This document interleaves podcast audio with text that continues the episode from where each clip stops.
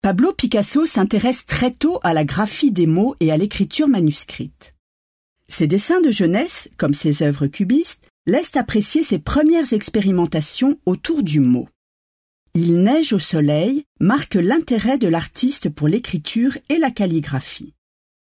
Créée au début de l'année 1934, cette phrase écrite et recopiée onze fois sur onze feuilles de papier d'arche préfigure les poèmes manuscrits de l'année suivante.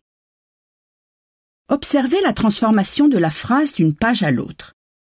Voyez comment Picasso parvient à modifier progressivement les lettres au point que chaque texte semble différent malgré son contenu identique Opérée par répétition et variation, cette métamorphose plastique est notamment visible dans la lettre O de soleil qu'on voit prédominer sur la surface de la dernière feuille.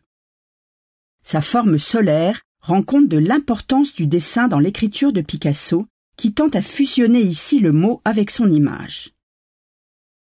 Picasso envahit peu à peu la surface de papier.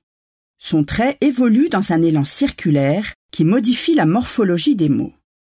Picasso explore la puissance visuelle du langage pour nous inciter à voir ce qu'on ne voit pas quand on lit.